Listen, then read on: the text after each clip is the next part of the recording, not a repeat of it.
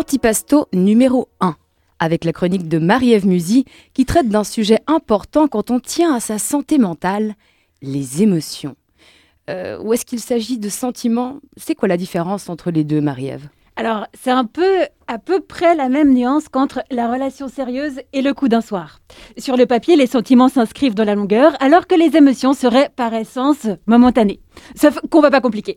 C'est la fin de la semaine, qui a envie de se prendre le chou avec des définitions?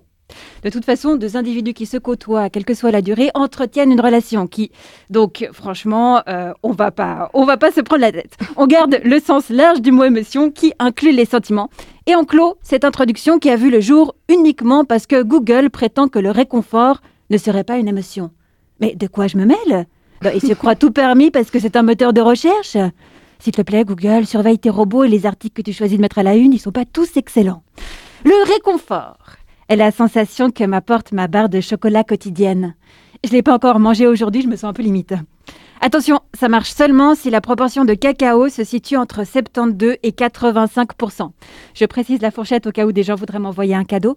On oublie la version au lait et le chocolat blanc. Qui a nommé ce dernier truc chocolat?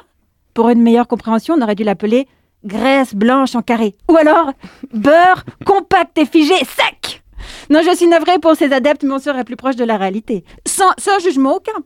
Quel est ton aliment réconfort, Jessica? Ah, je dirais les pistaches, hein. plus précisément les macarons à la pistache. Ah oui, les viennoiseries revigorent. De même que certains objets, tels le doudou d'un enfant, ils redonnent du courage face à l'implacable monde extérieur. Certains films ont le même effet. Regardez la saga Harry Potter est pour moi le summum du rephasant. J'ai inventé un mot qui faisait défaut à la langue française. Du verbe rephaser, se remettre en phase avec soi-même. À la base, ma chronique devait traiter le huga, cette méthode de bien-être danoise. Mais le mot correspondant chez nous n'existe pas. C'est une sorte spéciale de bonheur, un sentiment d'être comme à la maison. Proche du réconfort, mais avec l'aspect consolation en moins. Les pays scandinaves ont compris qu'on pouvait se faire du bien sans être triste avant. Il existe même une série d'adjectifs composés avec ce mot. La jaquette que j'ai choisie ce matin est complètement huckly. Ah, alors là, une description s'impose. Marie-Ève porte une jaquette ou un gilet pour les Français qui nous écoutent orange, en grosse maille, qui a l'air chaude et douce et est très large. On est plutôt en mode décontracté là. Très important, l'aspect relax dans cet art de vivre. Et encore, hein, j'ai laissé chez moi mon Huga Boxer. C'est le pantalon qu'on n'oserait jamais porter en public, mais qui est tellement confortable qu'en secret, on le préfère à tous les autres. J'en ai une vraie collection. Chez moi, je ne porte que ça. Non, je suis députée qui n'est pas d'équivalent français au mot huga.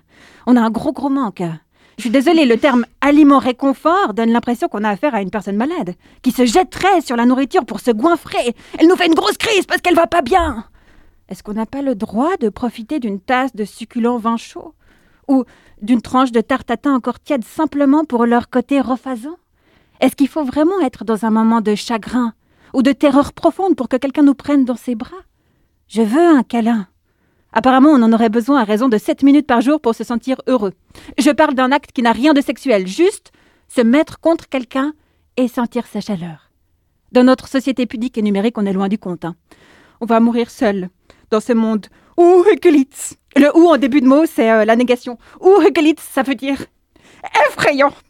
En attendant la, fin de la, distanciation sociale, je vous ai apporté euh, des bougies.